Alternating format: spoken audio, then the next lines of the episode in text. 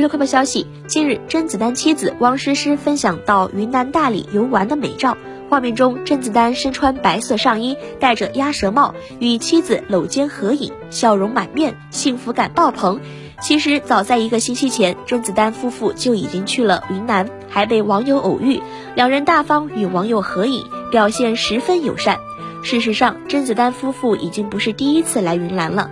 过去一年，甄子丹接了两部电影，相当忙碌，因此他一大部分时间都不在家里。为了弥补妻子，这一年他很少接活动，并开始带着家人回到国内旅游。